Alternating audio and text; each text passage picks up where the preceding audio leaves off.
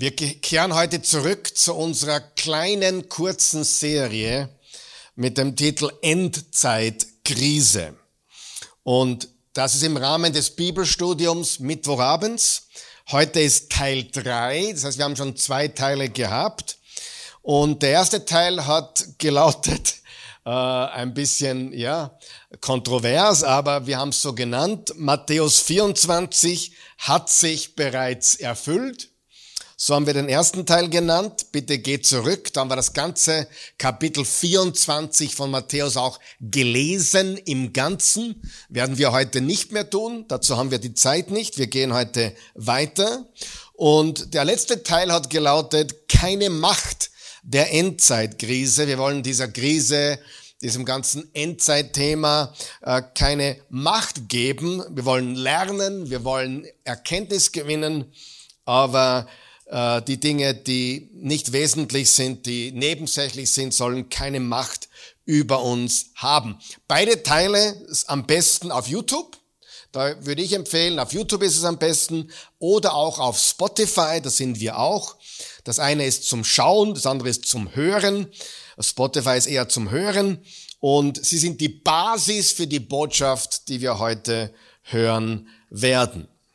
Äh, Endzeit Predigten oder Studien wird es jetzt dann bestimmt längere Zeit nicht mehr geben. Ich, also hier zumindest, und ich sage euch auch gleich warum.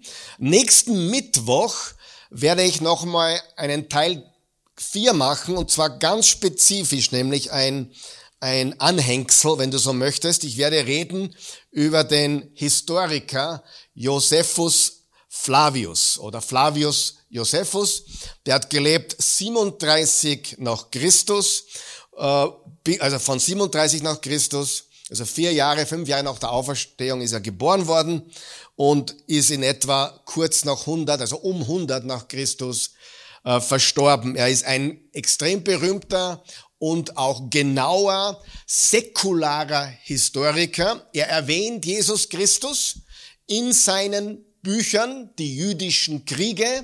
Aber was er eigentlich ganz genau tut, ist, er ist Augenzeuge der Ereignisse von Jerusalem und dem, der Zerstörung des Tempels um 70 nach Christus. Er hat das durcherlebt und er war ein Augenzeuge und er bestätigt all diese Dinge, von denen wir reden. Und nächste Woche schauen wir uns genau an, was er so zu sagen hat. Das wird dir viel Zeit ersparen, wenn du die jüdischen Kriege nicht lesen möchtest. Das sind ähm, ja nicht, nicht unbedingt so leicht zum Lesen, aber natürlich kannst du die auch im Internet bestellen. Es gibt sehr viel dazu und es ist sehr umfangreich und auch am besten, äh, ja, wenn du das dir nächstes Mal reinziehst. Äh, ich habe eine Liste erstellt von all den Endzeitthemen, die wir hier in der Oase in den letzten fünf Jahren gemacht haben. Äh, ganz wichtig, die letzten fünf Jahre, denn äh, vor zehn oder 15 Jahren äh, war meine Einstellung zu diesen Themen noch etwas anders. Äh, da habe ich das Ganze etwas anders noch betrachtet. Also meine meine ganze Sicht auf Endzeit hat sich ziemlich gewandelt die letzten fünf bis sieben Jahre. Wir haben eine Offenbarungsserie gemacht, alles auf YouTube bitte. Offenbarung, 38 Einheiten über das Buch der Offenbarung, dann 22 Einheiten zum Buch Daniel im Alten Testament, das Bruder- oder, Schwesterbuch zu Offenbarung im Alten Testament. Dann haben wir eine Sonntagsserie gemacht, die hat gelautet, was kommt jetzt? Dann gibt es eine Sonntagsserie, eine ganz kurze, das sind zwei oder drei Teile, die heißt Der Antichrist. Und vor kurzem haben wir auch eine Serie gemacht, die heißt Von Hoffnung überrascht. Eine Sonntagsserie, wo es nicht nur um Endzeit ging, aber um viele Dinge, die das Leben nach dem Tod betrifft. Und haben wir auch ein bisschen über die Endzeit geredet. Also Offenbarung, Daniel, und drei Sonntagsserien, was kommt jetzt, der Antichrist und von Hoffnung überrascht. Und ich glaube, da fehlt mir sogar was. Ich glaube, da ist noch etwas, aber das fällt mir jetzt gerade nicht ein. Aber stöbere einmal auf unserem YouTube-Kanal, da wirst du sicher fündig. Natürlich haben wir auch gesagt, wir möchten nicht dogmatisch sein. Äh, ich möchte auch wirklich nicht dogmatisch sein in diesen Dingen. Äh, ich werde immer wieder darauf hingewiesen, dass es andere Bibellehrer und Prediger gibt, die das etwas anders sehen und äh, teilweise auch Bibellehrer, die ich extrem schätze, von denen ich auch sehr viel gelernt habe und immer noch lerne. Dich wird wundern, ich lerne von vielen Menschen und auch von denen, mit denen ich nicht hundertprozentig übereinstimme. Und das ist für mich überhaupt kein Problem und sollte ehrlich gesagt auch für dich kein Problem sein. Mein Blick, unser Blick hier in der Oase hat sich etwas verändert. Es gibt aber auch extrem gute Bibellehrer und extrem äh, seriöse Theologen, die es sehr ähnlich sehen, wie wir es hier kommunizieren. Vor allem mit diesem Ereignis um 70 nach Christus. Aber hier finden wir die Einheit. Ich gebe dir drei Dinge, wo wir, glaube ich, Einheit finden können. Nämlich es gibt drei Dinge, da sind wir uns, glaube ich, alle einig, die wir an Jesus glauben, die noch in der Zukunft liegen. Das ist erstens, Jesus kommt wieder, ja, wie das genau sein wird und was alles rundherum passiert, da gibt es unterschiedliche Auffassungen, aber dass Jesus wiederkommt, das sind wir uns einig und auf das wollen wir uns auch besinnen. Das zweite, es gibt das jüngste Gericht. Jesus kommt wieder und wird das jüngste Gericht bringen. Das heißt, er wird die Dinge auch wieder richten. Ich glaube eher, dass es äh, etwas ist, wo Jesus äh, mit seinem Wort, mit seiner Wahrheit, mit seinem Licht, mit seinem Leben kommt und, und einfach die Dinge neu macht, neuer Himmel und neue Erde. Und das ist der dritte Punkt, wo wir uns eigentlich alle einig sind. Und es ist auch so wunderbar beschrieben in der Offenbarung in den letzten beiden Kapiteln, Kapitel 21 und 22. Er macht alles neu, jede Träne wird weggewischt, jede Trauer wird verschwinden, einen neuen Himmel und eine neue Erde. Also diese drei Dinge, ich wiederhole sie nochmal, da finden wir garantiert Einheit unter allen evangelikalen, also protestantischen Christen oder auch äh, katholischen Christen, denke ich einmal, ähm, obwohl ich mich nicht so sehr beschäftigt habe, was die Katholiken mit Endzeit so glauben. Ich weiß es eigentlich gar nicht so genau. Ich weiß nur, was die evangelikale und charismatische Welt so glaubt. Und da sind wir eins, glaube ich. Jesus kommt wieder, das jüngste Gericht und neuer Himmel und neue Erde. Und ich glaube, die drei Dinge sind das Wichtigste und das Entscheidende in dem Ganzen, dass wir erkennen, die Hoffnung liegt vor uns und die Hoffnung, Jesus ist unsere Hoffnung, kommt wieder und er wird alles richten. Für mich ist das auch positiv. Also ehrlich gesagt, äh, wenn man das Wort Gericht hört, denkt man ja negativ. Aber wenn man daran denkt, etwas zu richten, dann kann es auch sehr, sehr positiv sein. Und es führt uns zum dritten Punkt, neuer Himmel und neue Erde. Er wird tatsächlich alles richten, alles in Ordnung bringen, was durch den Sündenfall und durch das Wirken Satans auf dieser Welt und äh, durch die Finsternis alles kaputt gegangen ist, wird Jesus wiederherstellen. Er wird König der Könige sein in aller Ewigkeit. Er ist es schon, aber er wird dann auch dieses, diese Regentschaft zur Gänze übernehmen. Ja, wir haben das Reich Gottes bereits, wir sind das Reich Gottes, aber es wird einen Zeitpunkt geben, wann er wiederkommt, das jüngste Gericht abhalten wird und dann uneingeschränkt regieren wird über einen neuen Himmel und eine neue Erde. Das ist gewaltig. Halleluja. Und wir haben über die Endzeitrede, so heißt sie, Jesu gesprochen, der Ölbergdiskurs. Wie gesagt, die Basis über das, was wir die letzten zwei Mal geredet haben. Matthäus 24, Markus 13 und Lukas 21. Und dieses Kapitel in allen drei Synoptikern, die so heißen diese drei, ähm, Matthäus, Markus und Lukas, weil sie so ähnlich sind, weil sie viel ähnlichen Content, also Inhalt haben. Und Johannes Evangelium wurde etwas später geschrieben wahrscheinlich und hat einen ganz anderen Inhalt eigentlich als die drei Synoptiker. Johannes wurde ergänzend geschrieben an den Leib Jesu Christi, weil auch der Gnostizismus äh, einhergezogen ist und den Leuten äh, eine, einen falschen Jesus dargestellt hat.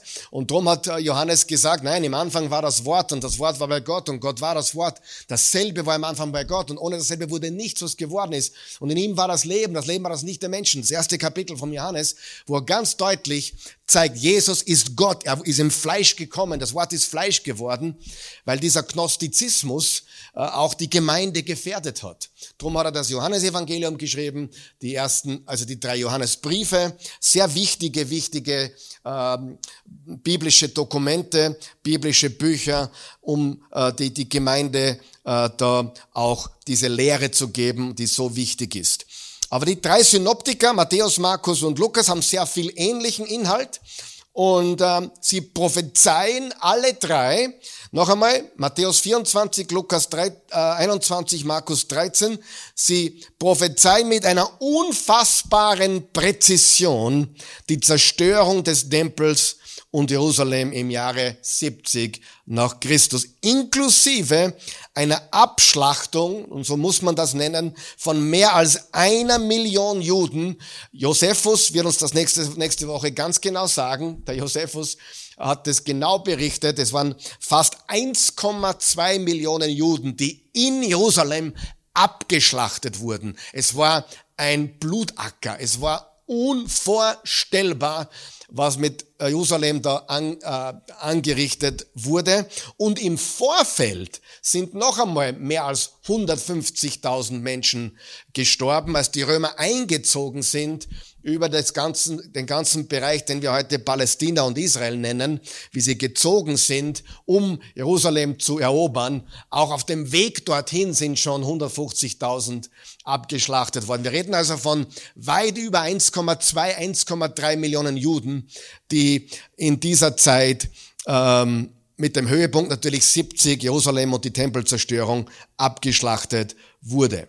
Und es hat Jesus so präzise vorhergesagt, das kann man, äh, das kann man als Kenner des Wortes Gottes äh, nicht übersehen und auch nicht anders äh, verstehen. Es besteht kein Zweifel, die Zerstörung des Tempels und Jerusalems wurde präzisest vorhergesagt. Und wer könnte so etwas tun, außer der Schöpfer und Erhalter des Lebens? Wer könnte sowas so präzise vorhersagen äh, als der Herr der Menschheitsgeschichte, Jesus selbst? Er hat es genau so vorhergesagt. Und wir haben gesagt, die Kritiker werfen uns vor, dass und daher auch der Titel. Nicht wir haben eine Endzeitkrise, unsere Kritiker werfen uns vor, wir hätten eine Endzeitkrise, weil Jesus hat gesagt, all das wird in dieser Generation passieren. Ich mein, mein Kommen, also diese ganzen Zeichen, diese falschen Christusse und dann eben äh, wird der Tempel zerstört und so weiter und und und sein Kommen ist ausgeblieben angeblich und und und aber er hat gesagt, all das wird passieren in einer Generation oder innerhalb einer Generation und daher wird uns da eine Unglaubwürdigkeit, es wird auch Jesus eine Unglaubwürdigkeit vorgeworfen von Atheisten wie, ähm, wie Russell zum Beispiel, von, dem, von dem wir gesprochen haben. Und, aber ich sagte, genau das Gegenteil ist wahr. Das ist so präzise vorhergesagt, dass es die Worte Jesu sowas von bestätigt. Es ist gewaltig. Der Zeitrahmen ist entscheidend, nämlich, und darüber werden wir heute im Detail reden, über diese Generation. Und äh, Jesus hat wörtlich gesagt, einige, die hier stehen, werden noch am Leben sein, bevor all das passiert. Nicht alle, aber er hat ganz deutlich gesagt, einige werden noch am Leben sein, bevor dies alles passiert. Und das kann man jetzt geistlich deuten oder genauso deuten, wie er es gesagt hat. Einige hier werden noch am Leben sein, äh, wenn das passiert. Und wenn man weiß, was 70 nach Christus passiert ist und wie viele falsche Messias es aufgetreten sind zwischen Jesus und 70 nach Christus, welche Dinge sich da in der politischen Welt abgespielt haben, die Mächte des Himmels sozusagen und andere Dinge, dann sieht man, dass alles eingetroffen ist, was Jesus gesagt hat. Äh, lesen wir einen Auszug jetzt aus Matthäus 24 und zwar Vers 27 und folgende und dann kommentieren wir diese Dinge und einige neue Dinge, die wir letztes Mal noch nicht gesagt haben. Vers 27, denn wenn der Menschensohn wiederkommt, hier redet er im gleichen Atemzug, im gleichen Kapitel, wie von der Zerstörung des Tempels äh, redet, redet er über das Wiederkommen des Menschensohn. Wird es sein, wie wenn ein Blitz den ganzen Horizont erhält. Doch unmittelbar nach dieser schrecklichen Zeit wird sich die Sonne verfinstern und der Mond wird nicht mehr scheinen. Die Sterne werden vom Himmel stürzen und die Kräfte des Himmels aus, der, aus dem Gleichgewicht geraten. Und dann wird das Zeichen des Menschensohns am Himmel erscheinen. Es wird dich, nächste Woche wird es dich flashen, wann ich dir erzähle, was Josephus behauptet. Josephus behauptet, dass er gesehen hat, wie ein Komet, der ausgeschaut hat wie ein Schwert, über Jerusalem gehängt ist. Also äh, da gab's wirklich, da gab's wirklich äh, Dinge, die gesehen wurden, die komplett übernatürlich waren. Äh, aber das möchte ich dann nächste Woche dem Josephus überlassen, das uns zu erzählen. Äh, also nur so nebenbei erwähnt, da sind Dinge passiert, die würde man gar nicht glauben. Zum Beispiel ein, ein Tor, das nur von 20 Mann geöffnet werden konnte, hat sich plötzlich von selbst geöffnet. Solche Dinge sind passiert in dieser Zeit und Josephus Flavius berichtet darüber. Und er war kein Christ. Ja, also ein, ein weltlicher Geschichtler. Alle Volksstämme der Erde werden jammern und klagen und dann werden sie den Menschen so mit großer Macht und Herrlichkeit von den Wolken herkommen sehen. Dann wird wird er die Engel mit mächtigen Posaunenschall aussenden, um seine Auserwählten aus allen Himmelsrichtungen und von allen Enden der Welt zusammenzubringen. Vom Feigenbaum könnt ihr Folgendes lernen. Wenn seine Zweige weich werden und die Blätter zu sprießen beginnen, wisst ihr, dass es bald Sommer wird. Genauso ist es, wenn ihr seht, dass diese Dinge geschehen. Welche Dinge? Die er vorher in den ganzen Versen beschrieben hat, die wir gelesen haben dann steht sein Kommen unmittelbar bevor. Ich versichere euch, dieses Geschlecht wird nicht untergehen, bis das alles geschieht. Manche Übersetzungen sagen, diese Generation wird nicht untergehen, bis dies alles geschieht. Himmel und Erde werden vergehen, meine Worte aber nicht. Doch Tag und Stunde von diesen Ereignissen weiß niemand, nicht einmal die Engel im Himmel, nur der Vater weiß es. Ich fasse einmal zusammen, diese ganze Prophetie von Matthäus 24, Lukas 21 und Markus 13 äh, prophezeit erstens die Zerstörung des Tempels, zweitens die Zerstörung Jerusalems, drittens einige Zeichen der Zeit, Mächte kommen ins Wanken und viertens, und das flasht manche, wenn man das so sagt, sein Kommen in den Wolken mit Macht und Herrlichkeit. Und es, das Ganze spricht vom Ende des jüdischen Zeitalters. Es spricht vom Ende de, des jüdischen Zeitalters. Also noch einmal, warum sprechen wir von einer Endzeitkrise? Ich persönlich habe keine, du wahrscheinlich auch nicht, Gott sei Dank. Äh, aber meine Überzeugung ist, äh, eine extreme oder falsche, unbiblische Eskatologie oder Endzeittheologie schadet unserer Glaubwürdigkeit. Es schadet unserer Glaubwürdigkeit, wenn wir bei allem, jeden, was in der Welt passiert, äh, sagen, okay, jetzt ist die Endzeit da. Corona, jetzt ist die Endzeit da. Ukraine-Krieg, jetzt ist die Endzeit da. Israel und Palästina, jetzt ist die Endzeit da. Und das wiederholt sich immer wieder. Und wir sollten nicht äh, jetzt einmal bildlich gesprochen, die Zeitung lesen und sie mit der Bibel vergleichen. Das ist nicht, was wir tun. Ja, wir, wir suchen nicht in der Zeitung, ob wir, oder im Internet, whatever, in den Nachrichten meine ich damit, um äh, die Bibel damit zu bestätigen. Das ist nicht, wie wir Theologie betreiben. Und äh, ja, es gibt halt Menschen, die, die bei jedem Ereignis wieder eine Endzeitdebatte aufreißen. Und das will ich nicht tun. Die Endzeit ist die Endzeit. Wir sind in der Endzeit wahrscheinlich. Also es ist überhaupt keine Frage. Aber wir sollten nicht bei jedem Ereignis, so klein oder groß es auch ist, gleich eine Endzeitdebatte äh, aufbringen. Das ist nicht, was wir tun, weil wir nicht wissen, ob das jetzt äh, zu einem äh, rasanten Ende führt oder noch nicht. Wir wissen es ganz ehrlich nicht. Und da gibt es sehr viel Spekulation, sehr viel hineininterpretieren, sehr viele Bibelverse, die genommen werden. Also das Lustigste, habe ich schon gesagt, für mich das Lustigste war, ähm, wie Corona gekommen ist, hat jemand ähm, Offenbarung 6, Vers 2 genommen. Ich habe das Video gesehen, hat über 100.000 Aufrufe mittlerweile. Ähm, da steht im Offenbarung 6, Vers 2, der Reiter auf dem weißen Pferd. Da erblickte ich ein weißes Pferd. Wir wissen, das ist nicht, nicht Jesus auf dem weißen Pferd, sondern ein antichristliches weißes Pferd, eine Täuschung.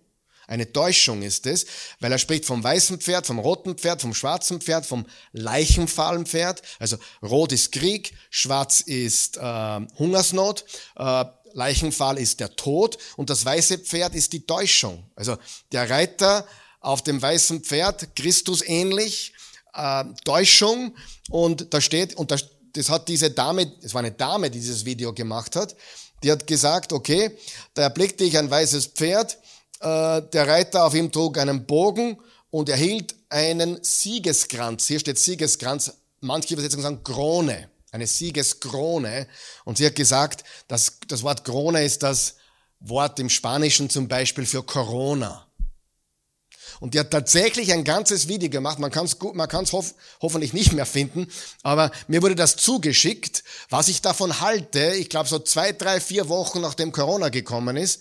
Ich habe natürlich gesagt, das ist, mit dem kann ich gar nichts anfangen.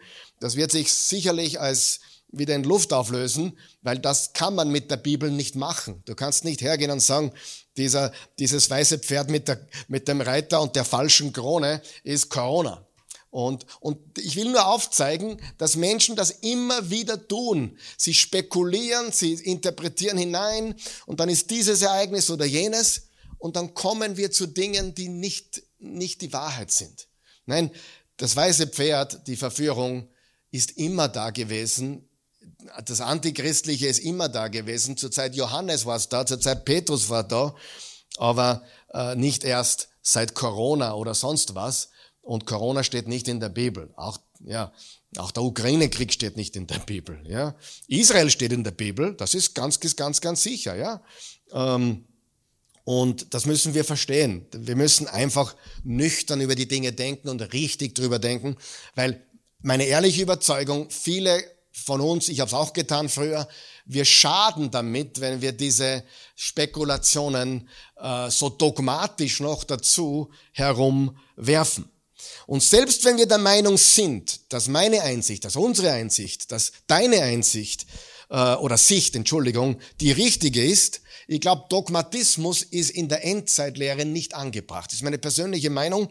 Äh, ich weiß, dass ich manchmal trotzdem dogmatisch klinge. Das liegt an meiner Leidenschaft vielleicht, an meiner, meinem Naturell. Ich will nicht dogmatisch sein in diesen Dingen. Und das, was ich euch erzähle, ich bin mir nicht hundertprozentig sicher, ob es genauso ist, wie ich es sage.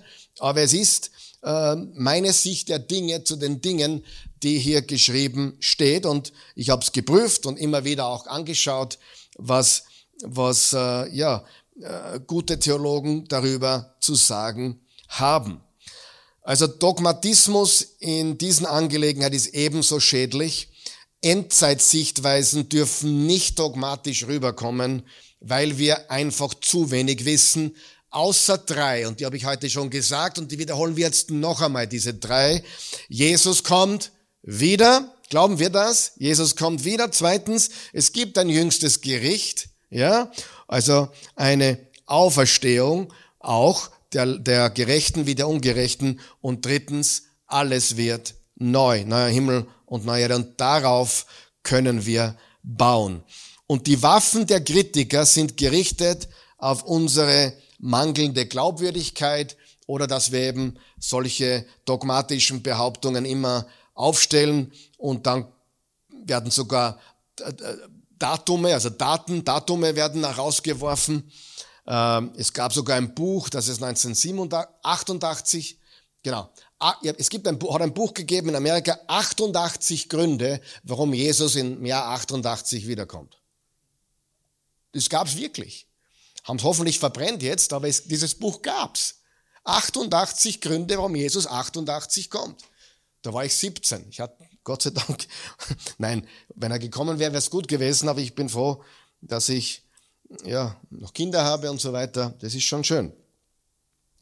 Ich will damit sagen, das ist nicht, was wir tun sollten. Und da müssen wir aufpassen. Äh, und, und wenn wir so reden, repräsentieren wir Jesus und, und die Frage ist, sind die Worte Jesu glaubwürdig? Er hat gesagt, der Menschensohn wird kommen, bevor das alles passiert.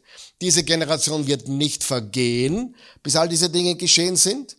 Und auch ganz wichtig, die Urkirche war in Erwartung auf eine sehr baldige Wiederkunft. Das kann man, werden wir heute, uns heute anschauen. Und ähm, drum spreche ich lieber äh, von dem, was in der Zukunft liegt, spreche ich lieber von einer Wiederkunft Jesu, nicht vom zweiten Kommen Jesu. Ich nehme es gleich vorweg. Jesus kommt wieder, sind wir uns alle einig. Ich nenne es nicht das zweite Kommen, weil ich glaube, dass er schon ein zweites Mal gekommen ist. Ich glaube, er ist tatsächlich 70 nach Christus gekommen und hat Gericht gehalten über Jerusalem und den Tempel. Das ist, was meiner Meinung nach in diesem Text steht. Er kam auf den Wolken mit Macht und Herrlichkeit zu richten, das System, und die Juden wurden immer wieder gerichtet, das wissen wir. Assyrien, Ägypten, Assyrien, Babylon. Es hat immer ein Gericht gegeben, das ist nichts Neues. Und, äh, und Jesus hat ja gesagt, ich werde richten und da wird's drunter und drüber gehen. Und das Kommen, das Kommen Jesu 70 nach Christus ist etwas, was wir in Betracht ziehen müssen und was auch in diesem Text steht, im gleichen Text, wo er die Zerstörung des Tempels und die Zerstörung Jerusalems äh, ankündigt, also prophezeit und das ist ganz genau so eingetroffen. Also ich wiederhole noch einmal, ich, Jesus kommt wieder, er kommt wieder, das ist noch in der Zukunft, aber laut Matthäus 24 ist er bereits gekommen, um Gericht zu halten über äh, das alte System, über das System des, der Juden und den Tempel. So, das ist wichtig. Wie verstehen wir Wiederkunft? Und was meinen wir mit Wiederkunft? Ja, was meinen wir mit Wiederkunft? Und wichtig zu verstehen ist die, die, der, die Zeit, der Zeitrahmen, also Generation, 40 Jahre, Zeichen der Zeit. Und er redet auch vom Ende des Zeitalters. Okay? Und jetzt werden wir uns kurz anschauen, weil wenn wir die Bibel lesen, vor allem die sogenannte apokalyptische Literatur. Was heißt Apokalypse? Apokalypse heißt nicht Weltuntergang. Apokalypse heißt Enthüllung. Enthüllung. Apokalypse kommt vom Griechischen und bedeutet eine Enthüllung, also die Hülle wegnehmen. Das heißt, die Offenbarung des Johannes ist eigentlich eine Enthüllung. Eine Enthüllung von Jesus Christus. Dies ist die Offenbarung Jesu Christi.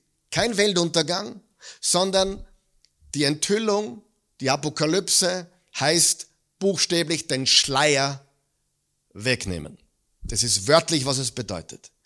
Dass es im heutigen Sprachgebrauch Apokalypse Weltuntergang bedeutet, ist natürlich komplett falsch. Aber wenn Leute über Apokalypse reden, meinen sie oft Weltuntergang. So, jetzt wollen wir uns nämlich anschauen, was in dieser Passage ist wörtlich zu nehmen. Und das ist immer die Debatte. Was ist wörtlich zu nehmen? Sollten wir die Bibel nicht wörtlich nehmen? Und welche Teile sind bildlich oder symbolisch? Wie interpretieren wir diese Passage? Und in der Offenbarung wissen wir vieles der Dinge in der Offenbarung. Ein Großteil der Apokalypse, der Offenbarung des Johannes, ist symbolisch sinnbildlich. Ja, die Pferde, die Schalen, die, die, all die Dinge, die, die wir da, die Siegel, all das hat viel symbolische Sprache.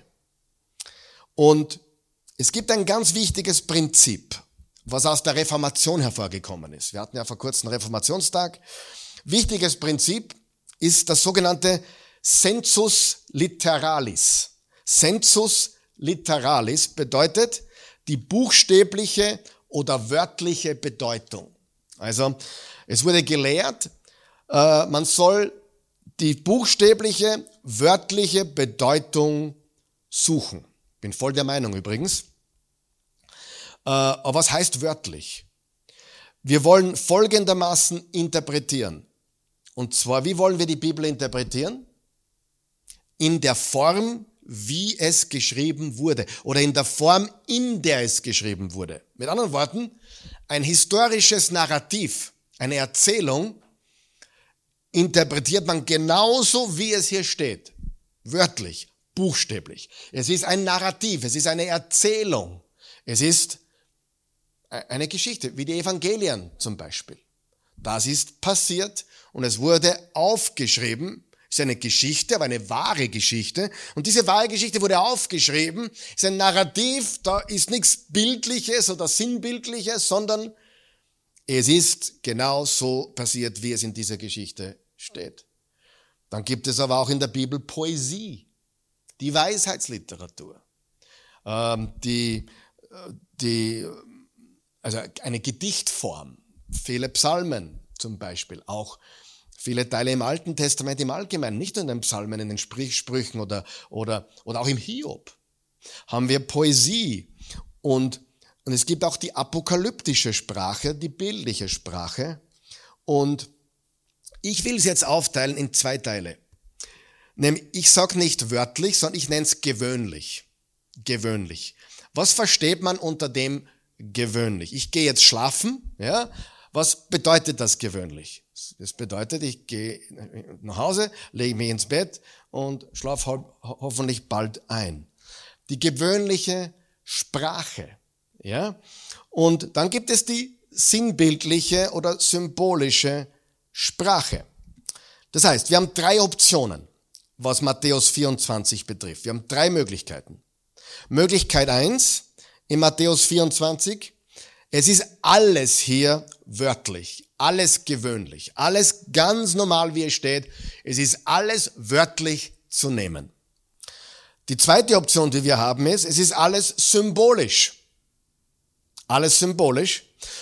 Oder die dritte Option, und die nehme ich und die vertrete ich, ist, manches ist wörtlich gewöhnlich und manches ist bildlich. Wir haben in Matthäus 24, im Lukas 21 und im Markus 13 beides. Wir haben gewöhnliche Sprache und wir haben es auch untermalt oder ergänzt mit bildlicher Sprache. Ich werde euch das genau zeigen jetzt, ähm, in wenigen Momenten. Jesus, Jesu Wiederkunft am Ende des Zeitalters innerhalb einer Generation. Also, wie er das gesagt hat, war ungefähr 32 nach Christus am Kalender.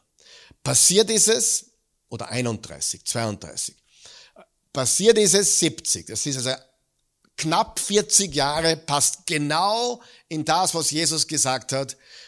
Diese Generation, das wird noch in dieser Generation passieren. Ähm, wenn wir alles in Matthäus 24 und Lukas 21 und Markus 13 für wörtlich oder gewöhnlich nehmen, dann haben wir ein Problem. Dann haben wir ein Problem. Äh, ich sage euch gleich vorweg, es gibt in dieser Passage hauptsächlich wörtlich, also gewöhnlich, mit einigen bildlichen, sinnbildlichen Ergänzungen. Ich werde es euch beweisen. Das habe ich nicht erfunden. Warum sage ich das? Gehen wir es durch. Die Tempelzerstörung wurde angekündigt, auf den Kopf zugesagt. Er sitzt am Ölberg mit den Jüngern. Ich bin dort gesessen. Ich weiß genau, wo man hinschaut. Man sieht den Tempel. Es ist eine gewaltige Betrachtung. Und das, das ist direkt unter dir ist der Tempel. Und in diesem Setting Jesus mit seinen schaut auf den Tempel, auf das Zentrum Jerusalems und sagt, seht ihr das? Es beeindruckt euch. Kein Stein wird hier auf dem anderen bleiben. Was haben sie gefragt? Wann wird das passieren? Und dann gibt er alle möglichen Zeichen und Dinge, wann das passieren wird. Es beginnt, die ganze Prophetie beginnt damit, dass dieser Tempel zerstört werden wird. Und er wurde 70 nach Christus zerstört. Freunde, es gibt im ganzen Neuen Testament keine präzisere Prophetie wie die von Jesus am Ölbergdiskurs mit seinen Jüngern. Gibt's nicht. Die wurde sowas von präzise vorausgesagt. Also, die Tempelzerstörung, war die sinnbildlich oder wörtlich? Wörtlich. Danke, ja, helft's mal ein bisschen. Ja. Natürlich, natürlich, das, das ist wirklich passiert. Also das ist keine sinnbildliche Geschichte. Sie hat gesagt, kein Stein bleibt auf dem anderen. Bumm, es war so. Jerusalem wurde Jerusalem äh, sinnbildlich verwüstet oder tatsächlich wörtlich, gewöhnlich richtig verwüstet. Natürlich wissen wir, es wurde wörtlich, so wie es Jesus gesagt hat, es ist buchstäblich passiert. Äh, das heißt, wir haben gewöhnliche Sprache hier, aber mit biblischen Ergänzungen. Das ist unser Zugang. So, noch einmal. Welcher Teil ist nun gewöhnlich, also wörtlich, und welcher bildlich? Zerstörung des Tempels, gewöhnlich, wörtlich. Zerstörung der Stadt Jerusalems, gewöhnlich, wörtlich. Das Kommen Christi. Ich habe mir ein Fragezeichen dort stehen, okay? Ein Fragezeichen. Ist Jesus buchstäblich gekommen oder ist das bildliche Sprache, dass er sich, dass er quasi im Gericht gekommen ist? Die Zeichen. Welche Zeichen werden angeführt? Verfolgung, vor Gericht gestellt, ihr werdet verfolgt werden, vor Gericht gestellt, falsche Messiasse werden auftreten, Kriege und Kriegsgerüchte, Hungersnöte, äh, Trübsal und das Scheusal wird da sein. Ich würde mal sagen, die Verfolgung ist wirklich passiert. Lest das Leben von Paulus, lest das Leben von Petrus. Elf, elf der zwölf Jünger sind keine 50, 55 Jahre geworden, wurden frühzeitig in den Tod äh, als Märtyrer geschickt. Wurden sie vor Gericht gestellt? Mehr als nur einmal. Mussten sie sich rechtfertigen vor Gericht? Genau was Jesus vorausgesagt hat, ist bereits den ersten Jüngern passiert in dieser Generation, liebe Freunde. Sind falsche Messias aufgetreten? Nächste Woche werden wir darüber reden, wann wir über den Josephus reden, wie viele falsche Messiasse aufgetreten sind zwischen Jesu Auferstehung und der Zerstörung des Tempels. Äh, wie schaut aus mit Kriegen? Auch das werden wir nächste Woche vom Flavius Josephus hören. Es gab unfassbar viele Kriege, Kriegsgerüchte, Hungersnöte. Manches so traurig, dass es unglaublich ist. Mütter, eine Mutter hat ihr eigenes Kind gebraten. Das werden wir nächstes Mal leider nochmal hören, ähm, weil Josephus davon berichtet. Dass die Hungersnot, sie haben Gürtel gegessen. Gürtel. Sie haben begonnen, an der Kleidung zu knappern. Das war diese Zeit. Hungersnote, äh, Trübsal. Die meisten dieser Zeichen sind ganz offensichtlich nicht bildlich, sondern tatsächlich wörtlich in gewöhnlicher Sprache zu nehmen. Amen. Ist einfach passiert. Das Evangelium zu allen Nationen. Matthäus 24, Vers 14, dieses Evangelium wird gepredigt werden allen Nationen. Ich habe diese Woche gelernt, dass vor der Tempelzerstörung, was hat Jesus gesagt, bevor er aufgefahren ist? Ihr werdet meine Zeugen sein in Jerusalem, Judäa, Samarien und bis an die Grenzen der Erde. Ich habe diese Woche gelesen, auch das zeige ich euch nächstes Mal, äh, lese euch das vor, äh, dass Paulus bis Spanien gekommen ist, ähm, das sogar bis nach äh, äh, Brit Britain, also die britischen Inseln, äh, dass das Evangelium hingekommen ist. Thomas kam bis nach Indien, der ungläubige Thomas, dem leider das nachhängt, obwohl er ein cooler Typ war und viel getan hat für Jesus. Er kam nach Indien, bei das Evangelium in Indien, gibt sogar eine Thomaskirche in Indien, äh, nach Äthiopien, also, und Paulus sagt im Römerbrief, die ganze Welt spricht von eurem Glauben. Also für, für, für das, was Jesus gesagt hat, nämlich äh, die Welt, die damalige Welt, bevor das passiert mit dem Tempel, wird die damalige Welt das Evangelium ähm, gehört haben. Das ist vor 70 eingetroffen. Das ist meine Überzeugung. Das ist passiert im Kontext dieser Tempelzerstörung vorher. Ja? Es gibt heute Missionsorganisationen, die, die wir sehr schätzen.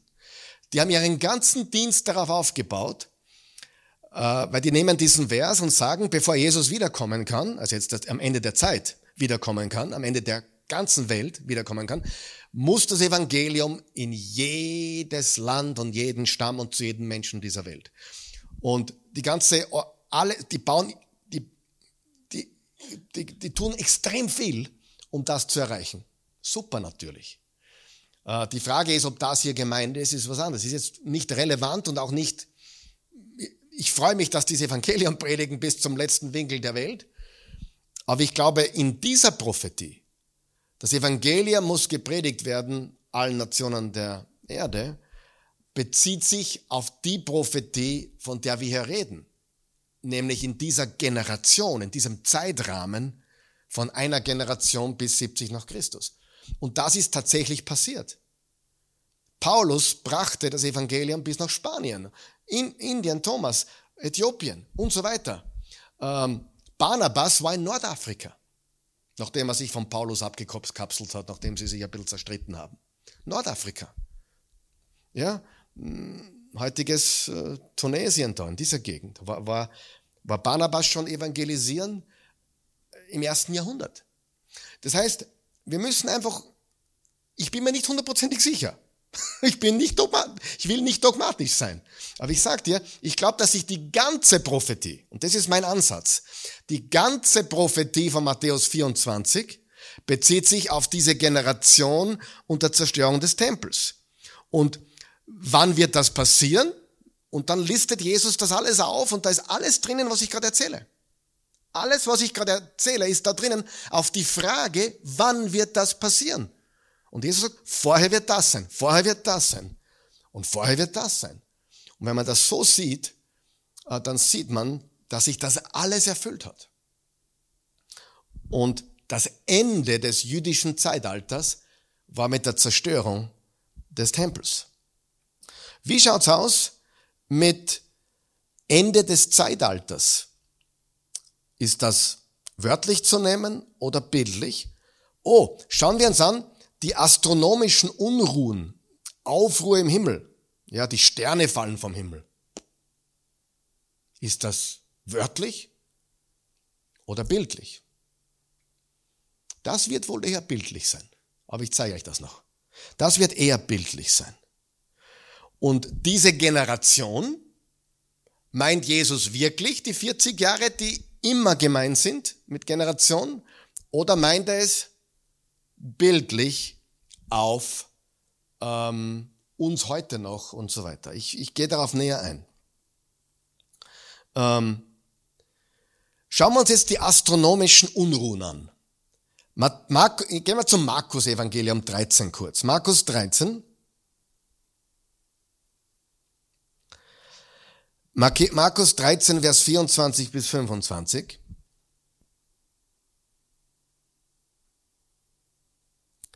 Aber in jenen Tagen, nach jener Bedrängnis, also Markus 13 ist das gleiche, was in Matthäus 24 behandelt wird, wird die Sonne sich verfinstern und der Mond seinen Schein nicht geben. Ist es möglich, dass die Sonne sich verfinstert? Natürlich ist das möglich. Wann ist das noch passiert übrigens? Bei der Kreuzigung.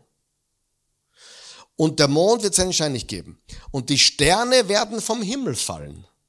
Und die Mächte im Himmel werden erschüttert werden. Das ist die Frage, ist das wörtlich oder bildlich? Um das herauszufinden, schauen wir uns an, wo in der Bibel sonst noch so eine Sprache verwendet wird.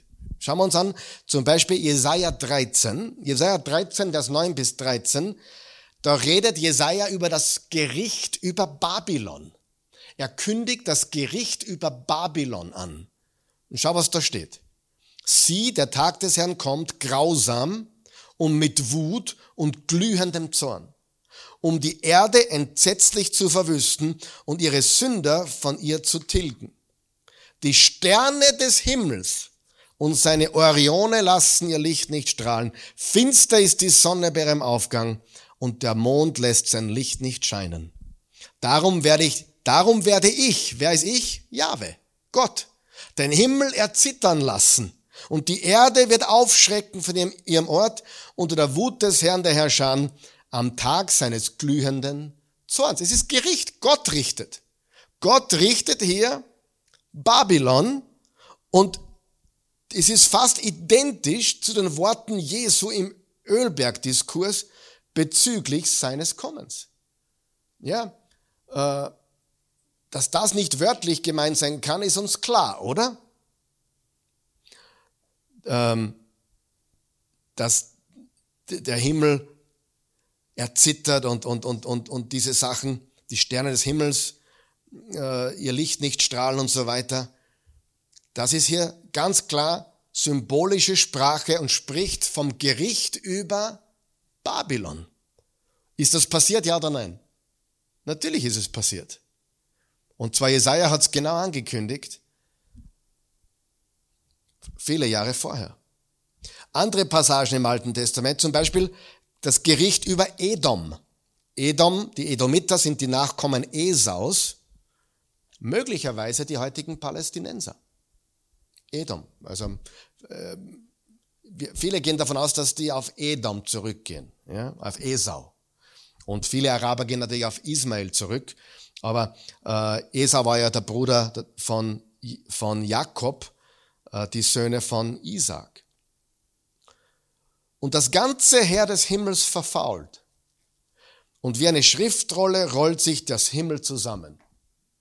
Ist das passiert? Der Himmel ist nicht zusammengerollt worden, Entschuldigung. Und sein ganzes Heer verwelkt und das Blatt am Weinstock verwelkt und wie welkes Laub am Feigenbaum.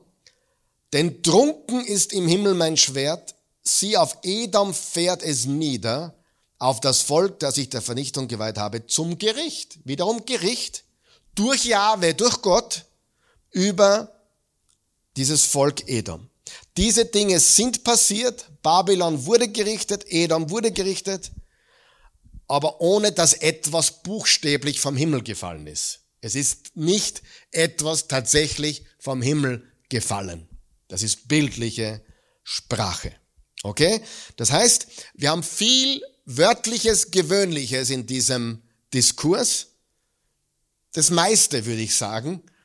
Aber dieses Wanken der himmlischen Mächte und dass Sterne auf, den, auf die Erde fallen, ist bildliche Sprache, nämlich darüber, dass die Mächte ins Wanken geraten. Und das ist definitiv passiert.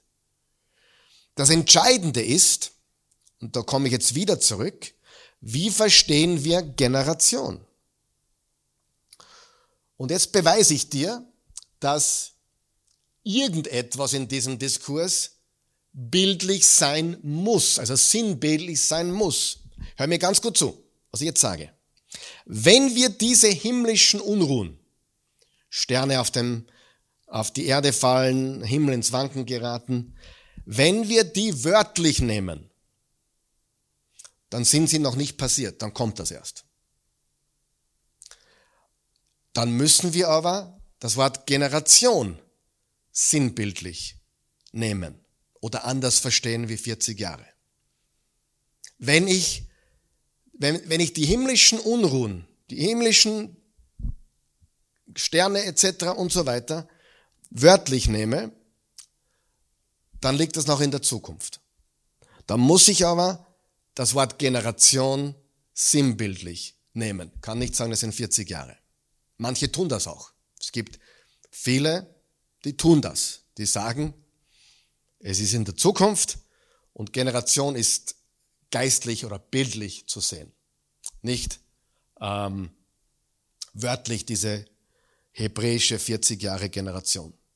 Anders geht es also nicht. Also irgendwas in diesem Text muss wörtlich oder gewöhnlich ausgelegt werden und irgendwas muss bildlich ausgelegt werden. Und ich, ich bin der Auffassung, bin mir nicht sicher, ich wiederhole das gerne, ich bin der Auffassung, dass Generation wörtlich ist, innerhalb von 40 Jahren, und dass die, die Unruhen in der Himmelswelt und die Sterne auf die Erde fallen, sinnbildlich ist.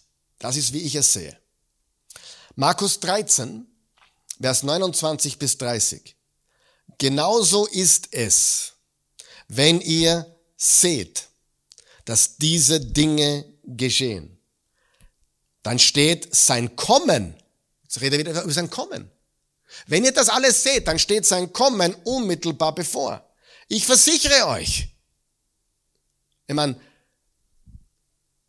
mehr betonen kann man es nicht, oder? Ich versichere euch, dieses Geschlecht wird nicht untergehen, bis das alles geschieht. Jesus betont das entschieden, mit Nachdruck. Dieses Geschlecht oder diese Generation wird nicht untergehen, bis das alles geschieht. Und dann tut er noch eins drauf. Himmel und Erde werden vergehen. Aber meine Worte gelten alle Zeit, sie vergehen nie. Doch Tag und Stunde von diesen Ereignissen weiß niemand. Nicht einmal die Engel im Himmel oder der Sohn selbst, nur der Vater weiß. Jetzt gibt es eine Gruppe von, von Auslegern, die gehen her und sagen, schau her, das mit der Generation muss man bildlich sehen, weil Vers 32 sagt Jesus ja selbst, er weiß es selbst nicht genau. ja? Tag und Stunde von Eisen weiß niemand, nicht einmal die Engel im Himmel oder der Sohn selbst, nur der Vater weiß es. Ja, natürlich weiß er es nicht auf Tag oder er hat den Tag nicht vor Augen. Aber was Jesus hier sagt, es geschieht innerhalb einer Generation, aber der genaue Zeitpunkt weiß nur der Vater. Jetzt müssen wir über Folgendes reden.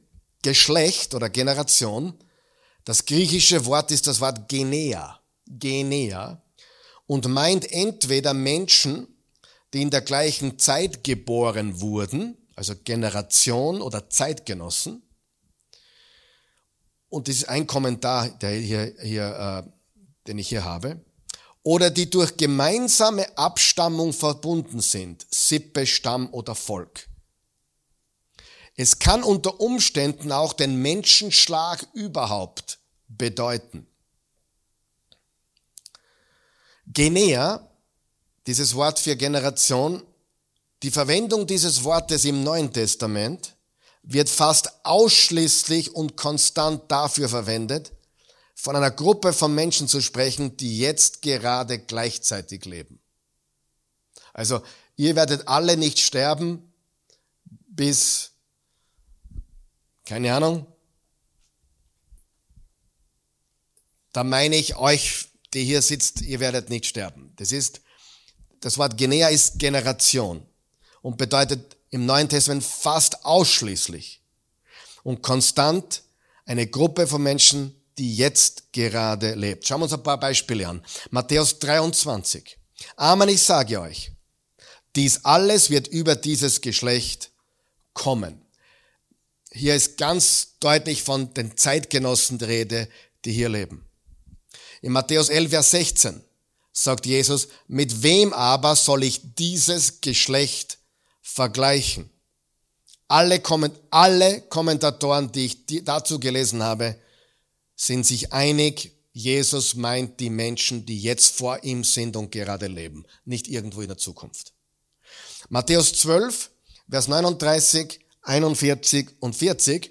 Er aber entgegnete ihnen, ein böses und ehebrecherisches Geschlecht fordert ein Zeichen und ihm wird kein Zeichen gegeben werden, außer dem Zeichen des Propheten Jonas. Die Männer Ninives werden im Gericht aufstehen und gegen dieses Geschlecht, gegen diese Generation und es verurteilen.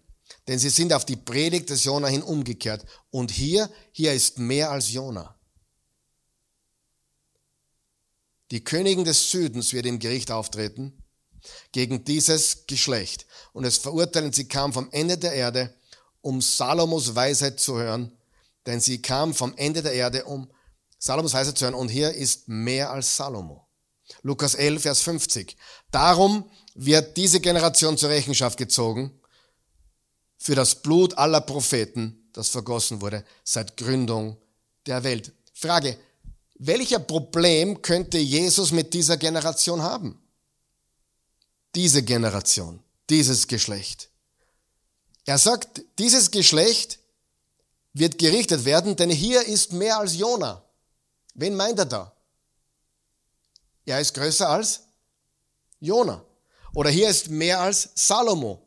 Er vergleicht Salomo mit sich selbst. Lukas 17, Vers 25. Zuvor aber muss er viel leiden und verworfen werden von diesem Geschlecht. Ich glaube, deutlicher kann man es nicht sagen. Hier kann er nur von den Menschen, die jetzt leben, sprechen, denn die haben ihn gekreuzigt, oder? Zuvor aber muss er viel leiden und verworfen werden von diesem Geschlecht. Hier ist, glaube ich, das Entscheidende. Im Kontext sprach Jesus zu dieser Generation vor seiner Nase. Von Menschen, die gerade lebten. Warum? Weil das war die Generation, die ihn gekreuzigt hat, durch die er gelitten hat. Und diese Generation, Gott hat diese Generation besucht mit dem sichtbaren, fleischgewordenen Sohn Gottes. Ein Privileg, was wir nicht haben. Ich meine, es wäre schon cool gewesen, einer von denen gewesen zu sein, die tatsächlich, ah, da geht er wieder, schaut, da, da ist, wow, das ist, sieh, das Lamm Gottes. Da, da, da, da, da. Ich meine, das war eine andere Liga, oder? Und einer der Gründe, meiner Meinung nach, warum er so abzielt auf diese Generation direkt nach seiner Auferstehung, weil die haben ihn im Fleisch gesehen. Gott hat diese Generation besucht mit dem sichtbaren Sohn Gottes. Sie hatten das unsagbare, unglaubliche Privileg, den Messias kommen zu sehen im Fleisch. Und daher luden sie die größte Schuld auf sich, weil sie ihn sahen und ablehnten. Sie hatten das größte Privileg.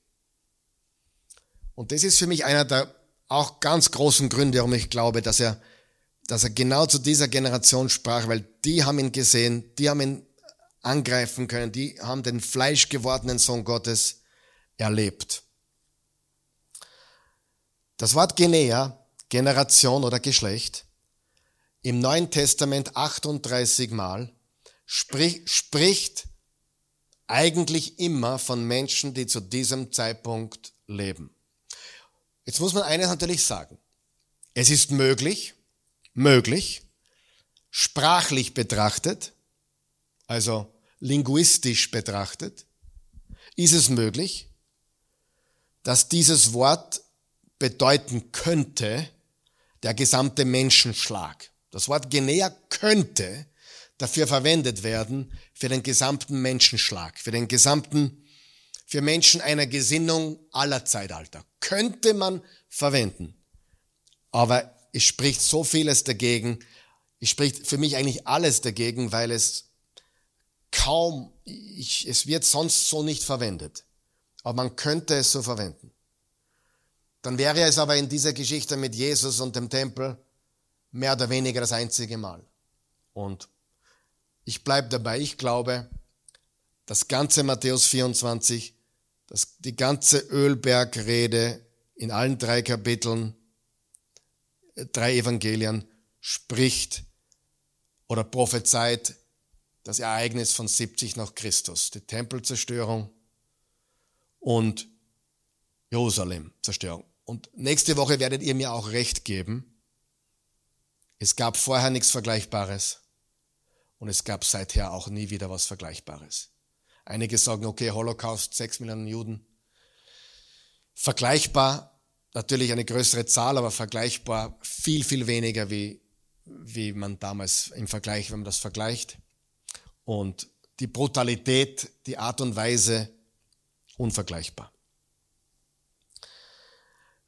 Ich glaube, dass diese ganze Prophetie und die Zerstörung des Tempels und die Zerstörung Jerusalems das Ende des jüdischen Zeitalters bedeutete.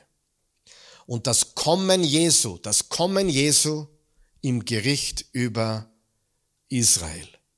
Das Kommen Jesu im Gericht über Israel. Er kam und richtete und seitdem ist der Tempel weg. Es gibt das alte System nicht mehr. Das jüdische Zeitalter ist abgeschlossen und das heidnische Zeitalter hat voll und ganz begonnen. Matthäus 13, Vers 38, der Acker ist die Welt, der gute Same sind die Kinder des Reichs, das Unkraut aber sind die Kinder des Bösen. Das Wort Welt hier ist das Wort Kosmos. Der Acker ist die Welt, Kosmos. Griechisches Wort Kosmos. Vers 39. Der Feind, der es seht, ist der Teufel. Die Ernte ist das Ende der Weltzeit. Die Schnitter sind die Engel. Das, das Wort Weltzeit ist das Wort Äon und bedeutet griechisch Zeitalter. Die meisten Übersetzungen übersetzen hier das Ende der Welt, obwohl es Äon ist und nicht Kosmos. Ähm, Schlachter übersetzt Weltzeit, was viel richtiger ist. Und ähm, die Elberfelder ist meiner Meinung nach die beste Übersetzung in diesem Punkt. Die Ernte aber ist die Vollendung des Zeitalters. Ich schließe mich denen an, die sagen, dass hier vom Ende des jüdischen Zeitalters die Rede ist. Wenn du im Römer 11 liest, kannst du lesen vom Zeitalter der Juden und dem Zeitalter der Heiden, der Nationen.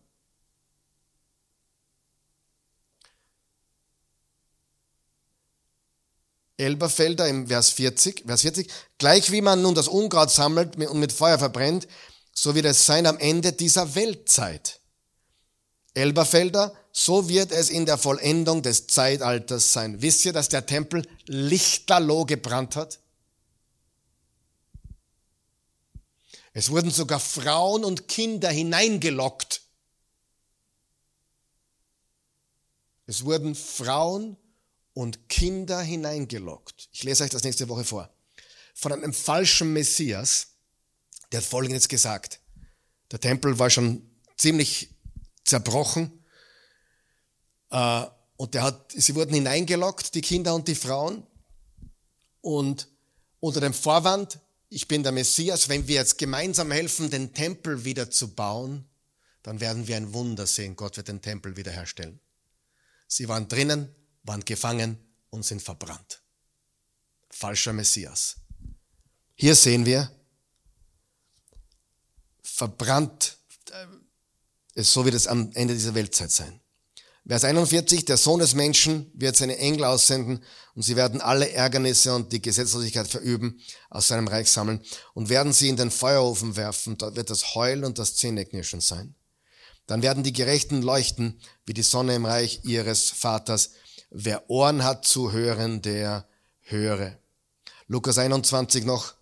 Wenn ihr aber Jerusalem von Herren umzingelt seht. Wovon redet er hier?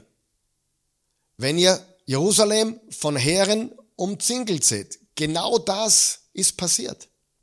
Dann erkennt, dass seine Verwüstung nahe gekommen ist. Ist, das, ist da die Rede von irgendwann in der Zukunft oder von genau dem Ereignis, von dem wir reden?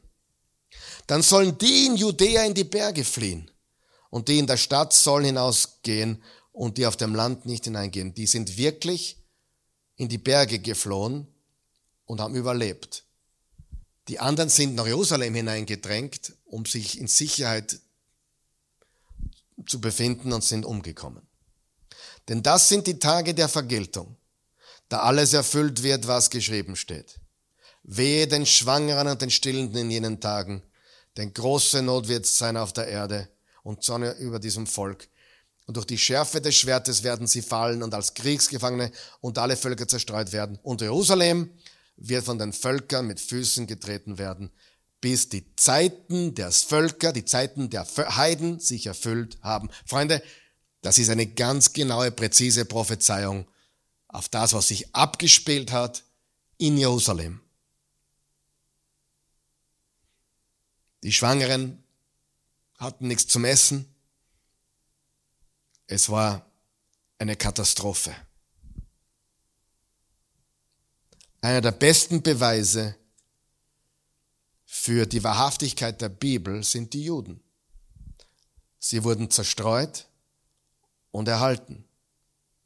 Sie wurden gerichtet und erhalten. Die Treue und Gnade Gottes. In Matthäus 10 steht, noch bevor er mit den Städten Israels zu Ende seid, wird der Menschensohn kommen. Vers Matthäus 64, Vers 64. Von jetzt an werdet ihr sehen, wie der Menschensohn an der rechten Seite des Allmächtigen sitzt und wer mit den Wolken des Himmels kommt. Jakobus 5, Vers 8 und 9.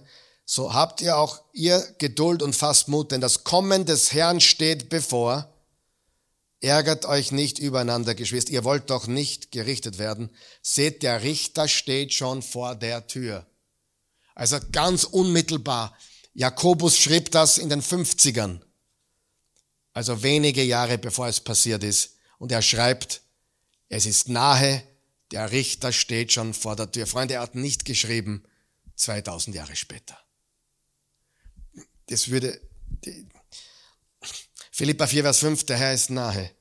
1. Johannes 2, 18, Kinder, die letzte Stunde ist da. Ihr habt gehört, dass der Antichristus kommen wird. Und inzwischen sind viele solche Christusfeinde aufgetreten.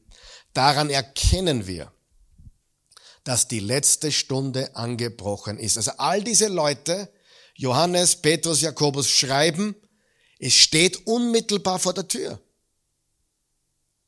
Und wenn man versteht, was 70 nach Christus passiert ist, dass der Tempel zerstört wurde, dass Jerusalem verwüstet wurde, dass diese, diese Zeichen und, und der Zeit beschrieben werden und dass Jesus kommt, um Gericht zu halten über das jüdische Volk, über den Tempel und Jerusalem,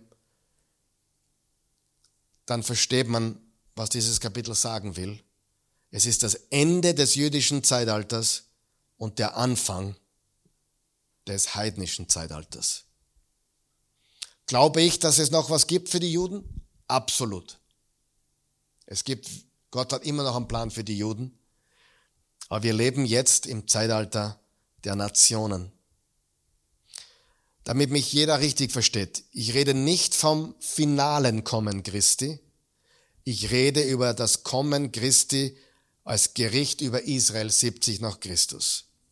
Und nächste Woche werden wir sehen, wie der Historiker und Augenzeuge Flavius Josephus das genau gesehen hat. Beten wir.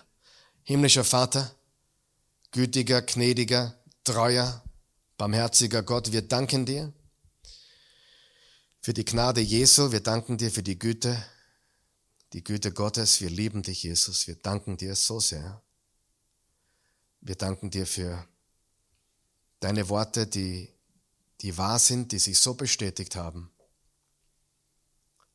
Deine Prophezeiung ist genauso eingetroffen, wie du sie angekündigt hast. Wir können wissen, dass deine Worte wahr sind und deine Worte sich erfüllen. Und diese Dinge wurden so genau und präzise vorhergesagt und erfüllt, dass es für jeden Kritiker peinlich sein müsste, weil es sich so präzise erfüllt hat. Und das, was 70 nach Christus passiert ist, Herr Jesus, ist eines der unglaublichsten Ereignisse in unserer Menschheitsgeschichte. Und wir warten jetzt noch auf dein finales Kommen. Wir warten auf die Auferstehung, das jüngste Gericht und eine neue Erde und ein neuer Himmel. Wir danken dir dafür. Wir loben und preisen dich. In deinem Namen beten wir. Amen.